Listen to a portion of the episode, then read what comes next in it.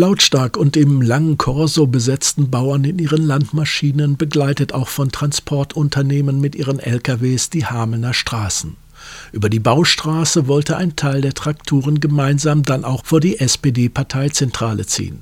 Doch da wartete schon die Polizei. Sie ließ lediglich einen der großen Traktoren durch. Die SPD hatte ihre Türen derweil verschlossen. Man habe vorher keine Kenntnis von einem Treffen mit den Landwirten gehabt, so Ulrich Watermann.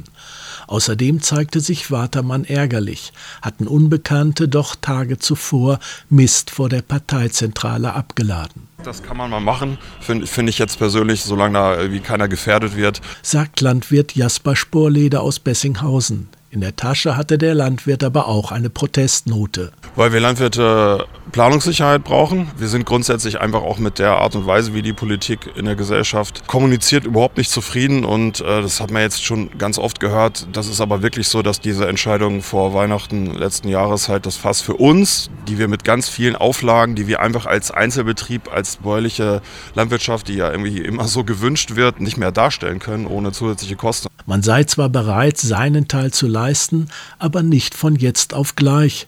Daher fordert Sporleder, dass der Bauernstand mit am Verhandlungstisch äh, sitzt. Zum Gespräch zwischen Landwirten und SPD kam es dann aber doch noch. Zwei Vertreter des Landvolks wurden eingelassen.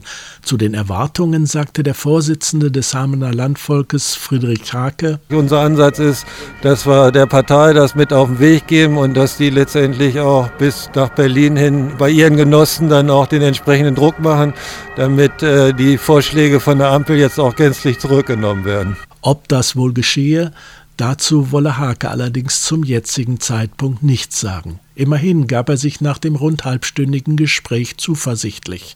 Es sei ein gutes Gespräch gewesen und man habe ein weiteres Gespräch, allerdings mit weniger öffentlichem Druck vereinbart. Und zum Abladen von Mist vor der Tür der Parteizentrale fügte Hake hinzu. Wir wollen das rechtskonform machen und friedlich. Wir nehmen unser Demonstrationsrecht wahr und äh, alles, was darüber hinausgeht, wird von uns grundsätzlich abgelehnt.